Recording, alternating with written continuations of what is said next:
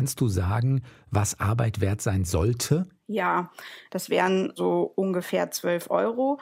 Das hieße, dass wenn ich diesen Lohn bekäme und immer Vollzeit arbeiten würde und auch die vollen Beitragsjahre machen würde, hätte ich am Ende eine Rente, von der ich leben könnte. Deutschlandfunk Nova. Deep Talk mit Sven Preger. Und mein Gast ist diese Woche die Reporterin Julia Friedrichs. Die untere Hälfte in Deutschland hält ungefähr ein gutes Prozent des gesamten Vermögens. Also man kann ja wirklich sagen, fast nichts. Er muss immer mit seinem Mob, der stinkt nach Urin und nach Erbrochenem, in die U-Bahn steigen und mit dem ganzen Driss in den nächsten Bahnhof fahren. Und dann weichen alle vor ihm zurück und er ist der Aussätzige und er ist halt der, der genauso stinkt wie sein Job. Das heißt, die Trennlinie ist, hat man nennenswertes Vermögen oder nicht? Es gab extreme Gewinne auf Unternehmerseite und trotzdem ist bei den Menschen in dieser unteren Hälfte so wenig angekommen und so wenig geblieben, was sie jetzt ja gebraucht hätten. Man steht permanent mit dem Rücken zur Wand, weil jede Rechnung, alles was passiert, ist sofort, oh scheiße, jetzt das auch noch. Was machen wir denn jetzt? Deutschlandfunk Nova Julia, du hast dir ein Jahr lang die Working Class aus verschiedenen Perspektiven angeguckt. Gibt es ein Ereignis oder Erlebnis, von dem du sagst, das ist dir in besonderer Erinnerung aus diesem Jahr geblieben? Mm, das sind zwei sogar.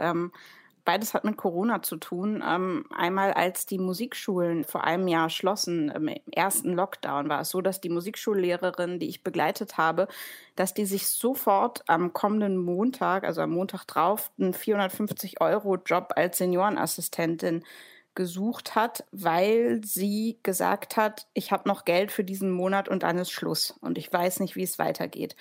Und das war so eine Situation, wo ich nochmal gemerkt habe, ich bin auch selbstständig, ähm, aber ich habe nicht diesen Wahnsinnsdruck von einem Tag auf den anderen steht alles in Frage. Das war der erste Moment. Und der zweite war auch ähm, in der Pandemie. Und zwar saß ich ja wie so viele die ganze Zeit im Homeoffice und ähm, Sahid, der die U-Bahnhöfe in Berlin reinigt, war der einzige Mensch, den ich draußen weiterhin getroffen habe. Und ich weiß noch, beim ersten Treffen mit ihm war es für mich eine Wahnsinnssache, jetzt meinen Kokon zu verlassen, in die U-Bahn zu gehen, U-Bahn zu fahren. Ich fand das alles äh, hochriskant und habe ihn dann getroffen und dann ist mir klar geworden, der ist ja jeden Tag weiterhin draußen unterwegs. Der kann sich nicht in Sicherheit bringen. Das war ja auch noch eine Phase, wo wir alle noch viel, viel mehr Angst hatten. Ähm, und der hat diese Schutzmöglichkeit nicht, sondern der muss sich weiterhin die ganze Zeit diesem Infektionsrisiko aussetzen und tut es auch, stellt es also gar nicht in Frage. Das waren so zwei Schlüsselmomente. Wie viele Menschen hast du insgesamt immer wieder besucht? Zeit ist der eine, der reinigt die Berliner U-Bahnhöfe. Dann Alexandra und Richard sind die beiden freien Musiklehrer, von denen wahrscheinlich das erste Beispiel ist. Wer kommt noch dazu? Genau. Und ähm, dann habe ich noch Christian regelmäßig getroffen, der arbeitet in der Konsumforschung, also macht so einen klassischen Bürojob. Und das vierte war keine Person, sondern ein Ort. Ich war immer wieder im Zapfhahn. Ähm, das ist eine Kneipe im Untergeschoss eines Karstadt Warenhauses, weil Karstadt für mich eines der vielen Bilder für die westdeutschen 1980er Jahre war. Also das sind so die vier Hauptorte und Menschen. Wieso ist das für dich ein Abbild oder ein Beispiel für Working Class? Was ist für dich die Definition, wenn man so will, die dahinter liegt? Für mich ist, sind Working Class Menschen ganz simpel, die von ihrer Arbeit leben müssen. Also die allein aus ihrer Arbeit heraus ihre Rechnungen bezahlen müssen. Das heißt, die Trennlinie ist, hat man nennenswertes Vermögen oder nicht? Also ist Vermögen Bestandteil der monatlichen Rechnung oder nicht, indem man zum Beispiel Wohneigentum hat, indem man regelmäßige Kapitalerträge hat. Die Menschen der Working Class, die ich begleitet habe, haben das nicht. Und das ist jetzt so eine Trennlinie, die ich mir nicht persönlich ausgedacht habe, sondern in den USA wird damit äh, schon länger operiert. Ähm, zwei US-Ökonomen, ähm, Gabriel Sackmann und Emanuel Saez, ähm, die haben auch diese De Definition von Arbeiterklasse also Menschen ohne Vermögen. Und ich finde die sehr tauglich, weil ich finde, die Arbeitswelt ist sehr viel diverser, vielfältiger, bunt gemischter geworden. Und so die alte Definition, wo wir nach Ausbildungsgängen gehen, die ist aus meiner Sicht nicht mehr tauglich, weil die Musikschullehrerin Alexandra, die hat mit Zahid erstmal nichts gemeinsam. Aber trotzdem, wenn man sich die Lebenslagen genau anschaut, sind sie relativ ähnlich. Die beiden haben ähnliche Probleme, ähnliche Sorgen und auch keine ganz unterschiedliche wirtschaftliche Lage. Julia Friedrichs ist Jahrgang 1979 und kommt aus Gronau. Das liegt in Westfalen. Wir kennen uns schon recht lange, denn, Disclaimer, Julia und ich haben zusammen in Dortmund Journalistik studiert. Julia hat dann eher als Buchautorin und Fernsehreporterin weitergemacht und in ihren Büchern hat sie sich immer wieder sozialen Themen gewidmet. Sie hat über das Leben in der Unterschicht geschrieben und das analysiert, aber sie hat zum Beispiel auch geschaut, wie Erben mit dem Geld umgehen, das sie bekommen und was das mit denen macht. Und nun hat sie eben Menschen der Working Class einen längeren Zeitraum begleitet, also die Menschen, die nichts übrig behalten, die den Gürtel eben nicht noch enger schnallen können, die von dem Geld alleine leben, was sie verdienen und das am Ende des Monats dann eben weg ist. Was ist mit sowas wie ähm, Altersvorsorge privater Natur? Ist sowas schon mit reingerechnet oder ist das wirklich so gedacht, keine Ahnung, die haben vielleicht ich glaube, so 15, 1600 netto ist ein Betrag, der öfter mal vorkommt in deinem Buch. Und der ist dann auch weg für alles, was ich im Monat brauche? Oder ist da zumindest sowas wie, ich weiß es nicht, 50 oder 70 Euro private Altersvorsorge im Monat drin? Also ich glaube, da gibt es jetzt nicht die rote Linie, wo man sagt, wenn man links davon steht, ist man Working Class, wenn man rechts davon steht, ist man äh, Bürgertum, sondern das sind äh, fließende Prozesse. Und ähm, ich glaube, wenn jetzt jemand 50 Euro im Monat spart, weiß ich nicht, ob man sagen kann, Vermögen ist ein nennenswerter Baustein, von dem er leben wird. Sai zum Beispiel hat eine Riester-Rente, über die er sich fuchsteufelswild ärgern kann, ähm, weil nämlich da eben der Ertrag, den er später mal erwartet, nicht so hoch sein wird, wie äh, erhofft und versprochen. Trotzdem ist das natürlich nichts, wovon er jetzt sein Leben gestalten kann. Also ich glaube, da sollte man jetzt irgendwie nicht denken, huch, wenn ich jetzt einen, einen Wachstumssparen mit 15.000 Euro habe, bin ich dann noch Working Class oder nicht? Nee, glaube, wenn man mal prüft, wovon bezahlt man sein Leben und die Antwort ist zu 99 Prozent allein aus der Arbeit heraus, dann ist die Antwort relativ klar. Ja, ich habe das auch deshalb gefragt, weil ich so denke, dann droht den Menschen ja zusätzlich noch Altersarmut. Ja, total. Also das war eher auch so mein Gedanke. Das kommt ja noch on top. Genau, das waren auch keine ähm, aufbauenden Gespräche, in denen wir über das Alter gesprochen haben. Bei Sai zum Beispiel steht auf dem Rentenbescheid gut 700 Euro, die er erwartet. Ähm, Alexandra und Richard gehen davon aus, dass sie, wie sie sagen, bis zum Umfallen äh, weiter unterrichten werden. Und auch der Christian, der ja jetzt erstmal einen ganz normalen Bürojob hat und ähm, von den ganzen äußeren ja, Bedingungen, man sagt, das ist einfach ein ganz normaler Mittelschichtsmensch, sagt, dass er sich das Alter in einer großen Stadt nur wird leisten können, wenn er weiterhin in einer günstigen Wohnung wird leben können, also wenn er definitiv niemals, niemals mehr umzieht. Aber wie organisieren sich die Menschen das Leben? Die arbeiten dann vielleicht noch mit mehreren Jobs, weil du vorhin auch USA gesagt hast, wo es ja auch viele Menschen gibt, die dann, weiß ich nicht, einen zweiten oder einen dritten Job machen, bis die dann irgendwann umfallen? Oder gibt es keinen Plan, weil man von der Hand in den Mund leben muss und gar keine Zeit hat, was zu verändern oder vielleicht auch keine Energie oder Möglichkeit? Alle haben das Gefühl, dass da kein Spielraum da ist. Also bei den Musikschullehrern zum Beispiel, ähm, die habe ich ja auch ganz normal in ihrem Alltag begleitet. Da ist es so, dass die einen so unfassbar durchgetakteten Alltag haben. Die unterrichten 110 Schülerinnen an sechs Musikschulen, können sich nur ein Auto leisten und ihr Haus ist ziemlich weit ab vom Schuss, weil es auch sonst alles zu teuer wäre. Das heißt, deren Alltag ist wirklich eine Logistikleistung der Extraklasse. Die haben für jeden Tag Pläne. Du fährst mich dahin, dann fährst du mit dem Bus zu der Musikschule, dann hole ich dich da irgendwann wieder ab. Und ihre Kinder, die ähm, eine Zweitklässlerin und ein Teenager, versorgen sich eben den ganzen Nachmittag bis zum Abend selbst. Ähm, und das Familienleben findet dann so ja gegen neun Uhr abends statt, wenn die Eltern wieder da sind. Da ist in so einem Alltag total wenig Raum zu sagen, äh, was können wir denn anders machen, außer eben, wir müssen noch eine Schippe drauflegen. Also außer, lass uns noch mehr Schüler, lass uns noch mehr gucken. Und dann kommt ja hinzu, dass sie gesagt haben, was, was bleibt ihnen denn? Also sie haben das gelernt, sie machen das, was sie gelernt haben. Es haben sich halt so ein bisschen die Rahmenbedingungen geändert. Das heißt, diese Festanstellung an Musikschulen, die sie ja wahnsinnig gerne hätten, die wird einfach nicht angeboten. Das ähm, ist bei Said so ein bisschen anders in der, in der U-Bahn-Reinigung. Natürlich denkt er darüber nach, soll ich noch mal was ganz anderes machen. Aber er hat einen unbefristeten Vertrag und sagt, er hat wahnsinnige Angst, dieses kleine bisschen Sicherheit, was er da hat, auch noch aufs Spiel zu setzen, weil er sieht halt gerade im Dienstleistungsbereich, viele sind mit befristeten Verträgen, viele sind über Zeitarbeit, viele sind über Leiharbeit und davor hat er eben wahnsinnig Schiss. Und das bei allen, der Drang, das, was sie haben, zu verteidigen, das war so das entscheidende Motiv und es war kein Gefühl von Freiheit oder ach, dann mache ich noch mal was anders. Ja, oder auch Gestaltungsmöglichkeiten. Ne? Da ist wahrscheinlich der gefühlte Druck oder das System so eng, dass man, wenn man jetzt mit so einer Frage kommt wie, ja, was wollt ihr denn anders machen, dann lachen die einen aus, weil die Frage so naiv ist im Zweifelsfall. Genau, und der Druck ist ja nicht gefühlt, sondern der Druck ist ja real. Das haben ja vor allem die Musikschullehrer, als dann die Pandemie kam, äh, gemerkt. Und ich glaube, deshalb ist auch dieser Fokus auf Vermögen so wichtig. Das klingt jetzt erstmal so luxuriös, aber eigentlich heißt Vermögen ja, habe ich in meinem Rücken ein Netz oder einen Puffer, was mir erlaubt, solche Entscheidungen zum Beispiel zu treffen, zu sagen, ich ziehe noch mal um, ich mache noch mal was Neues, ich verändere mich, äh, vielleicht auch ich trenne mich in einer, in einer Beziehung.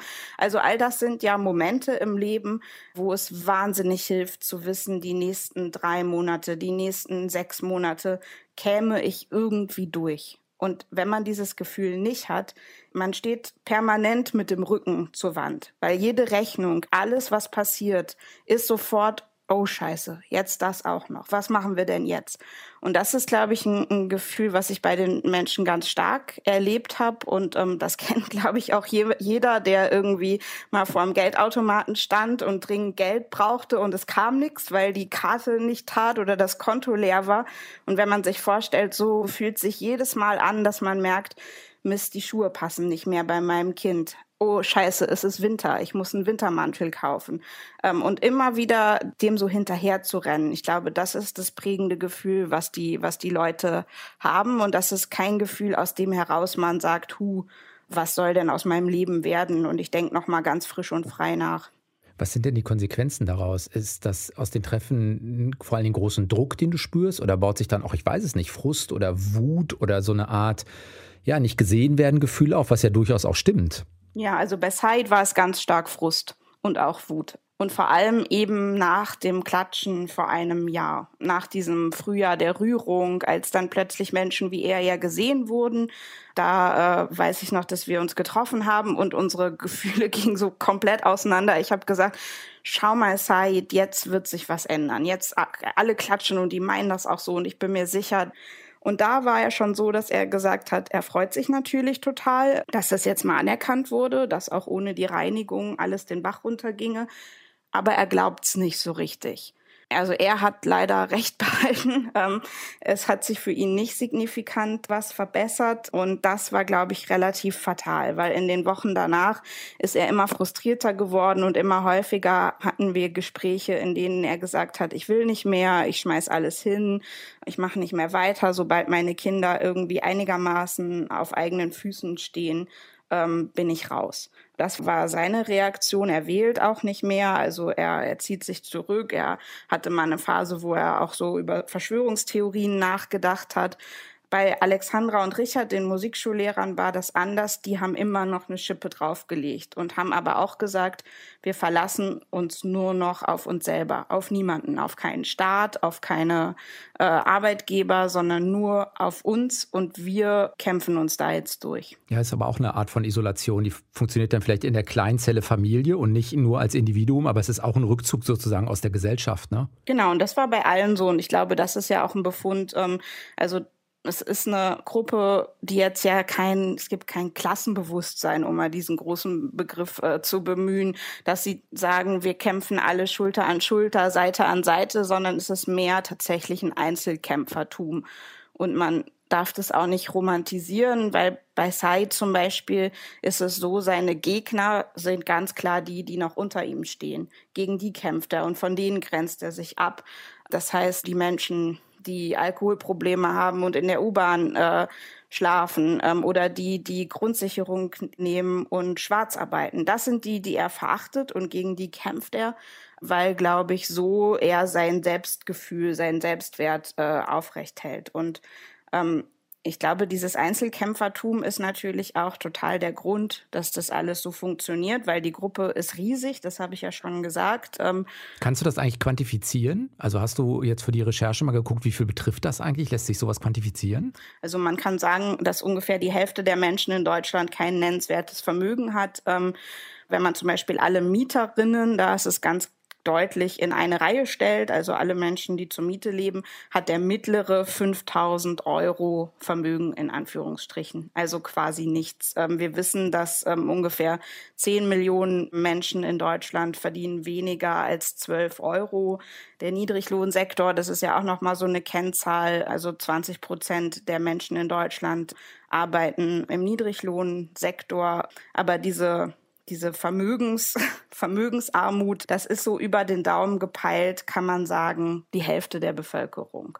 Wenn die jetzt natürlich das Gefühl hätten, sie sind alle, sie sind alle im Prinzip, haben alle dasselbe Interesse, könnten sie natürlich auch eine Verbesserung ihrer Lage erreichen, aber das haben sie eben nicht. Und es gibt es nicht. Und es gibt auch ja schon länger niemandem, der das irgendwie politisch kanalisiert oder zusammenfasst oder den Menschen das Gefühl gibt, für sie zu sprechen. Heißt das, wenn man das mal zusammenfasst, wenn man versucht zu formulieren, was ist denn gute Arbeit? Es ist beides. Es ist sowohl die Wertschätzung, auch nicht nur punktuell, aber natürlich auch die materiellen Bedingungen. Es muss beides zusammengehen, damit das wirklich gute Arbeit ist. Genau, das Geld ist halt das, worauf man als erstes starrt und was immer am offensichtlichen ist. Aber das andere, die Wertschätzung, das geht oftmals noch tiefer. Also bei den Musikschullehrern ist es eher so, sie werden pro gegebener Dreiviertelstunde bezahlt. Wenn sie krank sind zum Beispiel, bekommen sie nichts. In den Ferien bekommen sie nichts. Sie bekommen aber auch bei so Dingen nichts wie, es ist ein großer Sturm und es liegen Bäume auf der Straße und sie können das Haus nicht verlassen, ohne sich in große Gefahr zu bringen. Auch da, da haben sie dann zum Beispiel angerufen und gesagt, was ist denn jetzt? Und dann wurde gesagt, ja, euer Pech. Das sind Dinge, die oftmals schwerer wiegen als einfach der Lohn. Oder bei Sahid zum Beispiel, er hätte wahnsinnig gerne ein Materialschränkchen an jedem Bahnsteig, den er reinigt. Er macht sieben Bahnhöfe pro Schicht. Das gibt es nicht. Das heißt, er muss immer mit seinem Mob, der stinkt nach Urin und nach Erbrochenem, in die U-Bahn steigen und mit dem ganzen Driss in den nächsten Bahnhof fahren. Und dann weichen alle vor ihm zurück und er ist der Aussätzige und er ist halt der, der genauso stinkt wie sein Job. Und das ist zum Beispiel auch ein Moment, der tut ihm jeden Tag weh. Und ich glaube, das sind Dinge, die eben verletzen. Und beides zusammen, also der niedrige Lohn und die mangelnde Wertschätzung ähm, in Kombination ist, glaube ich, das Schlimme. Und obendrauf kommt dann noch was Drittes, nämlich alle drei haben auch gesagt, zu Beginn ihrer Arbeitszeit wäre das alles völlig in Ordnung gewesen. Aber sie sind jetzt alle Mitte 40 und es hat sich nichts getan finde, das muss man schon noch mal eben sacken lassen. Also diese Menschen arbeiten alle hart und viel und können gerade so davon leben. Und genau wie Julia sagt, am Anfang von einem Berufsleben ist das vielleicht noch irgendwie okay, also vielleicht. Aber wenn dann die Perspektive fehlt über Jahre, was macht das denn dann? Im besten Fall bleibt alles so, wie es ist, im besten Fall. Da finde ich es total nachvollziehbar, dass sich Menschen zurückziehen, dass die sich ausgelaugt fühlen, dass die vielleicht auch krank werden. Erst recht, wenn dann noch nicht mal wirkliche gesellschaftliche Wertschätzung dazu kommt. Kannst du sagen, was Arbeit wert sein sollte? Lässt sich sowas ausdrücken? Ja, es gibt da, glaube ich, äh, zwei Kennzahlen. Einmal wird immer von einem rentenfesten Mindestlohn gesprochen. Das wären so ungefähr 12 Euro. Das hieße, dass wenn ich diesen Lohn bekäme und immer Vollzeit arbeiten würde und auch die vollen Beitragsjahre machen würde, hätte ich am Ende eine Rente, von der ich leben könnte. Also müsste nicht Grundsicherung beziehen. Ich finde, das müsste die absolute Untergrenze sein, ganz im Ernst. Es ist ja auch für den Staat totaler Mumpitz, dass man jemandem weniger Geld bezahlt, um dann am Ende seines Lebens die Rente wieder aufzustocken. Das ist ja auch so ein bisschen linke Tasche, rechte Tasche.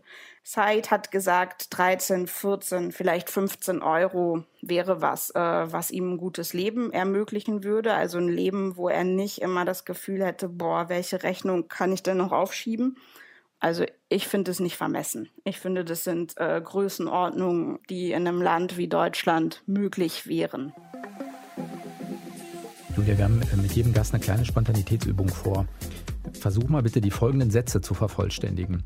Der beste Job, den ich jemals hatte, war? Der, den ich mache. Ich liebe meinen Job, also Reporterin. Weil? Weil ich mir alles angucken kann, was ich möchte, in jedes Wohnzimmer kann und jede Frage stellen darf, die ich möchte und das mich extrem glücklich macht. Der verrückteste Job, den ich jemals hatte, war? Ich habe, glaube ich, nie einen verrückten Job gemacht. Leider nein. Ähm, vielleicht äh, wartet er noch, wartet er noch auf mich. Arbeit ist für mich? Ähm, das Mittel, womit ich meine Rechnungen bezahle, aber auch ähm, absoluter Teil meiner Identität. Also ich bin Reporterin auch als Teil meiner Identität. Wenn ich keine Reporterin geworden wäre, wäre ich? Ich wollte mal ganz, ganz kurz Anwältin werden, Staatsanwältin, weil ich das faszinierend fand, Plädoyers zu halten.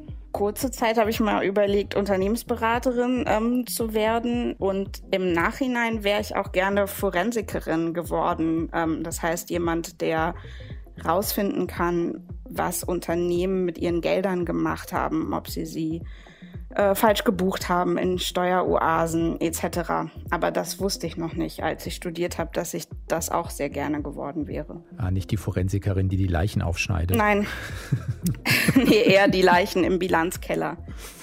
Wirecard wäre noch, genau, wäre noch aufzuklären genau. in äh, großem Umfang. Wie bist du jetzt auf dieses Thema gekommen? Ist das was, was dich selbst auch nochmal umgetrieben hat und gesagt hast, ah, da willst du nochmal hingucken? Ja, ganz, ganz lange schon. Und zwar habe ich mich ja auch viel mit Vermögenden ähm, beschäftigt, mit Erben. Und mir hatten da die Ökonomen immer gesagt, dass gerade für die Nach-Babyboomer, also für unsere Generation, die Frage, wer erbt, die entscheidende Größenordnung oder die entscheidende Komponente ist für die Frage, wer lebt wie, wer hat Wohneigentum, wer kann von was in seinem Leben träumen. Und das hat mich damals schon sehr beschäftigt. Ähm, und dann habe ich mich eben gefragt, ah, was ist denn eigentlich mit den Nichterben? Und fand vor allem ähm, diese Zahlen zum Vermögen in Deutschland, eben zum nicht vorhandenen Vermögen, relativ frappierend, weil da steht Deutschland ja wirklich sehr, sehr schlecht da für den großen Reichtum, den es hier gibt. Die untere Hälfte in Deutschland hält ungefähr ein gutes Prozent des gesamten Vermögens. Also man kann ja wirklich sagen, fast nichts. Und ich finde, das ist ein relativ unterbelichtetes Thema. Es gibt auch niemanden, der sich dafür stark macht. Ähm, und auch das, was als ich ein Kind war, total wichtig war, so Weltspartag und Huch, wir bauen uns was auf und Bausparvertrag und so weiter. Das ist ja auch alles sehr viel schwieriger geworden oder komplett weggefallen. Ja, so dass ich dachte, dass dieses Thema wirklich, wirklich extrem wichtig ist und dass es eben auch nichts mit Armut zu tun hat. Wir reden tatsächlich ja auch relativ häufig über Armut, das ist ja auch richtig. Aber gerade die Menschen, die knapp über diesem finanziellen Abgrund schweben, über die, finde ich, wird zu wenig geredet, zu wenig nachgedacht, wie man deren Leben wirklich verbessern kann. War das schwierig, die Menschen zu finden und auch ja, die, das Vertrauen so zu ihnen aufzubauen, dass sie eben sich auch dem ja so zu dir öffnen, also damit du genau diesen Einblick ja auch bekommst. Ja, ich habe mit relativ vielen Menschen gesprochen, bevor ich mich entschieden habe, wen ich jetzt so lange begleiten will. Also es stehen ja drei Menschen im Mittelpunkt, aber äh, viel, viel mehr Menschen sind erstmal in die Recherche eingeflossen. Und was mir wichtig war, war, dass die zum einen eben Bock darauf haben, wie du auch sagst, und bereit sind, dass es auch über eine längere Zeit geht. Zum anderen aber auch, dass in allen Leben was passiert, was aus sich heraus schon erzählenswert ist, weil ich wollte, dass sie nicht reduziert werden auf so eine reine, oh, ich habe einen schlechten Arbeitsvertrag, Betroffenheitsgeschichte, sondern dass man wirklich versucht, sich mit ihnen zu identifizieren und sich in die Leben hineinzuversetzen. Und bei Alexandra und Richard, dem Musikschullehrer Ehepaar, ist es ja, dass ihr Sohn ein wahnsinnig begabter Musiker ist und eigentlich in ihre Fußstapfen treten will, was ja viele Eltern total glücklich macht und sagt, ich will genau das machen, was ihr liebt. Und sie vor der Frage stehen, sollen wir ihm abraten oder nicht? Aus Vernunft müssten sie eigentlich sagen, lass das, das trägt uns schon kaum. Wir wissen nicht, ob das noch eine Generation überhaupt ein taugliches Modell sein wird. Und nach solchen Momenten habe ich eben bei allen gesucht. Bei dem Christian zum Beispiel war es so, der ist in einer Krisenphase, die auch durch den Beruf ausgelöst war, vor die U-Bahn gestürzt. Und dann wurde mir erzählt, dass auf der Intensivstation, was da die Pfleger wohl relativ häufig erleben, ähm, im Delirium er so ein Handy an den Kopf gehalten hat, ein Fantasie-Handy, mit dem er als allererstes seine Schichten neu besetzen wollte. Das heißt, es war das, was ihn so stark ausgemacht hat, war dieses Gefühl, oh Gott, dass da alles weiterläuft. Und das war eben der Fall äh, bei ihm, wo es sehr viel darum geht, wie sehr identifiziert man sich denn mit einer Firma und wie viel gibt die Firma denn zurück in einer Wirtschaft, die ja sehr viel kurzfristiger angelegt ist, als sie das vor einer Generation ähm, noch war. Und da ich solche Momente eben auch bei den Menschen gesucht habe, hat es ein bisschen länger gedauert. Hast du denn das Gefühl, dass diese Kurzfristigkeit in der Wirtschaft, von der du jetzt auch gerade sprichst, mit eine der Hauptursachen für diese Situation der Working Class ist? Ist das mit so ein zentrales Argument, dass sich genau das in den letzten 20, 30 Jahren so stark verändert hat? Ja, ich glaube, das ist ein ganz zentrales Argument. Also nicht nur die, die Zyklen, in denen man denkt, die Laufbahn, die so wichtig war, ähm, wird natürlich seltener aber eben auch, dass sich so der Bezugspunkt geändert hat. Bei Karstadt sieht man das äh, ganz gut. Ich habe mit jemandem gesprochen, der in den 60ern Verkäufer bei Karstadt war und immer Karstädter, also sich auch so nennt, ich bin Karstädter, ich bin nichts anderes. Und er hat schon gemerkt, dass irgendwann, also er war Erstverkäufer Salat, also Erstverkäufer Lebensmittel und da in der Salatecke ähm, und er hat schon gemerkt, dass irgendwann nicht mehr so wichtig war, wie gut verkaufen wir denn diese, dieses Gemüse, wie ist die Beratung, wie sind die Kunden zufrieden, sondern dass plötzlich ganz andere Dinge wichtig waren, nämlich wie performt Karstadt an den Finanzmärkten, wie viel sind die Immobilien wert, wer ist gerade der Besitzer, was wird zu und verkauft. Das sieht man an Karstadt äh, relativ prototypisch, aber das ist ja eine Entwicklung, die es in ganz vielen Branchen gegeben hat. Das heißt, dass plötzlich plötzlich das, wie besteht das Unternehmen an den Finanzmärkten, wie steht es da, genauso wichtig, wenn nicht sogar wichtiger wurde als die Leistung der, der Arbeiterinnen. Und dadurch äh, sind die natürlich massiv unter Druck geraten. Wenn das, was du tust, nicht mehr im Zentrum des Interesses steht, ist es für dich so ein bisschen schlecht. Das ist ja auch schon so der Beginn dessen, was du vorhin geschildert hast, so ein bisschen der, ja auch da schon der Isolation. Du schreibst, ich glaube, direkt im Vorwort oder im ersten Kapitel ist das auch so ein bisschen von diesem gesellschaftlichen Band, was sehr stark gedehnt wird.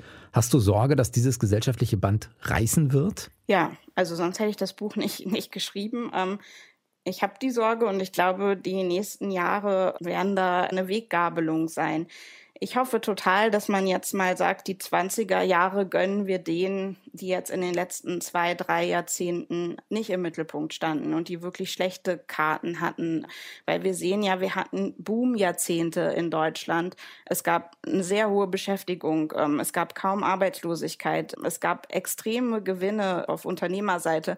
Und trotzdem ist bei den Menschen in dieser unteren Hälfte so wenig angekommen und so wenig geblieben, was sie jetzt ja gebraucht hätten in der Krise. Also das ist ja jetzt auch eine Banalität, dass man sagt, in guten Zeiten muss ja eigentlich da was anfallen, damit dann in schlechten Zeiten man Rücklagen und, und Reserven hat. Das ist nicht gelungen. Also dieses berühmte Trickle-Down nach unten durchregnen des Reichtums, das hat nicht geklappt. Das ist ja auch inzwischen weitgehend anerkannt. Die OECD oder der Internationale Währungsfonds, die sagen alle, Deutschland ist da sehr ungleich bei den Vermögen und zwar so ungleich, dass das jetzt für die Volkswirtschaft ähm, nicht mehr so doll ist, nicht mehr so gesund ist. Und ich würde mir wahnsinnig wünschen, dass man das in den Mittelpunkt rückt, weil Ich saß an einem Nachmittag mit Zeit in seinem Schrebergarten direkt an der Autobahn. Das ist so sein Rückzugsort, seine Insel. Und er hat gesagt, er will eigentlich nicht mehr, er macht nicht mehr. Und ähm, wir haben darüber geredet, wie müsste denn ein Land aussehen, in dem er sich wieder wohlfühlt. Wie müsste denn ein Land aussehen? Das ist ein Drei-Punkte-Plan, was er da aufgezeigt hat. Also er hat gesagt, ein anständiger Lohn, habe ich schon gesagt, 13, 14, 15 Euro. Respekt vor dem, was er tut. Ähm, und auch, wie er findet, Respekt untereinander. Er findet oft den Ton sehr rau in der U-Bahn. Ähm, viel, er sieht viel sehr unschöne Dinge. Und der dritte Punkt ist, dass er gesagt hat, er will dass das Gefühl haben, dass seine Kinder genug lernen und schlau genug sind, um die nächsten Jahre bestehen zu können. Er hat Sorge, dass die Schulen sie da nicht gut genug drauf vorbereiten. Und das ist ja jetzt, wenn man da mal einen Strich drunter macht, auch nichts, wo man sagt, da hat jetzt einer die großen, unerreichbaren Träume, sondern das ist ja was, wo man sagt, das könnte einfach Standard sein. Da muss jemand wie Said nicht davon träumen, sondern das könnte einfach der Standard sein. Und ich glaube, da wäre schon ganz vielen Menschen wirklich sehr geholfen. Deren Leben wäre besser, wenn wir das so machen würden. Für alle wäre es, glaube ich, auch besser, weil ich glaube, es würde dieses Band wieder ein bisschen mehr zusammenhalten. Und wir haben ja jetzt in der Pandemie alle gemerkt, wie sehr wir auf Menschen wie, wie Said einfach angewiesen sind. Und wenn der jetzt sagen, wenn der einen Tag sagt, ich mache nicht mehr sauber, man sieht's halt sofort. Jeder merkt sofort. Und wenn all die Paketlieferanten und Pfleger und Busfahrer und äh, Bäckerei, Fachverkäufer ähm, sagen würden, wir machen das so nicht mehr, würde man es ja sofort merken. Man würde sofort den Eindruck haben, boah, hier ist irgendwas in großer Unwucht. Ähm, ich kann es nicht für jeden Tag sagen, dass man abends äh, merken würde, ob ich gearbeitet habe ähm, oder nicht. Aber die können das und deshalb äh, denke ich, haben sie auf jeden Fall andere Arbeitsbedingungen verdient. Das finde ich ist nochmal ein spannender Punkt, den ja viele Menschen nennen. Also einen Unterschied zu machen ist wichtig im Berufsleben, so eine Art Selbstwirksamkeit spüren. Wer sich mit den Erfahrungen und Analysen von Julia nochmal ausführlicher auseinandersetzen und beschäftigen will, kann das gerne machen. Sie hat nämlich ein Buch dazu geschrieben, das heißt Working Class, warum wir Arbeit brauchen, von der wir leben können. Und darin kommen eben unter anderem auch Said, Alexandra und Richard vor. Das sind übrigens nicht ihre richtigen Namen, das schreibt Julia im Dank am Ende des Buches. Das war die Bedingung, dass sie nicht ihre echten Namen veröffentlicht sehen, aber eben ihre echten Geschichten erzählen. Und die geben einen recht guten Einblick in die Verhältnisse in Deutschland. Hast du Länder kennengelernt, wenn du international geguckt hast, die das vielleicht schon besser hingekriegt haben, dass man sieht, ah, guck mal, die kriegen als Land auch eine Lösung hin, davon können wir uns ein paar Dinge abgucken? Also ich weiß nicht, Umverteilung von Vermögen, nicht immer nur mit befristeten Arbeitsverträgen einsteigen und so weiter und die Bedingungen, die du gerade geschildert hast. Gibt es da Beispiele, wo man sagt, ah, guck mal, die kriegen es ja auch hin? Also was Löhne angeht, ist sicherlich äh, die Schweiz unerreicht.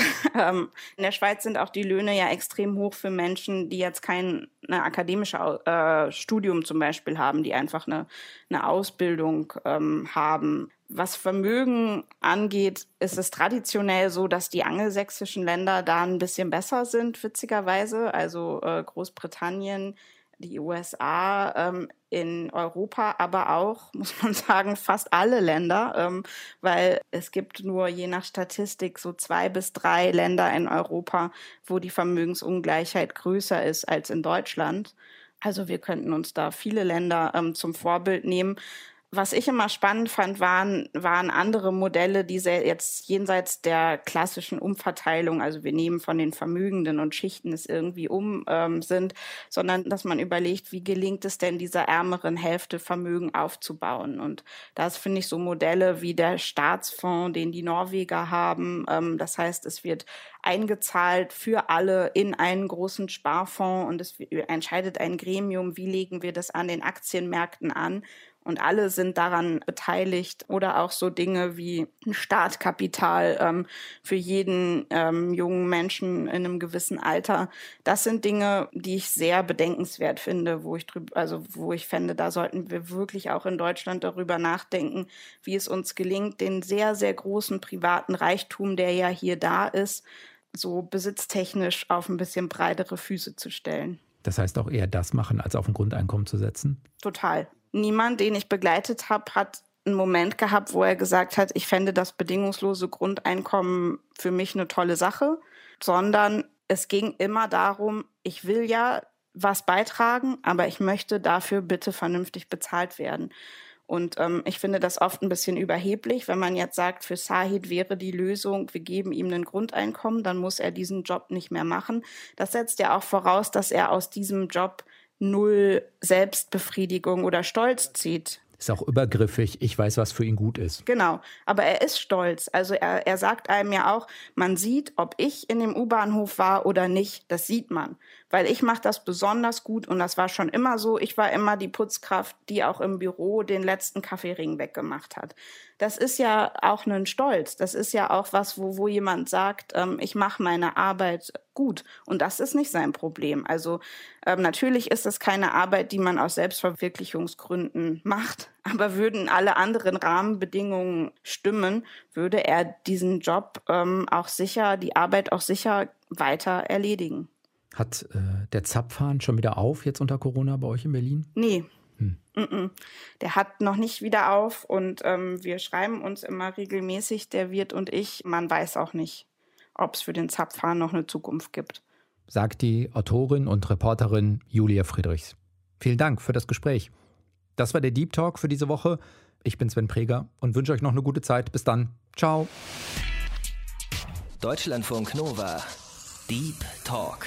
Jeden Mittwoch um 20 Uhr. Mehr auf deutschlandfunknova.de.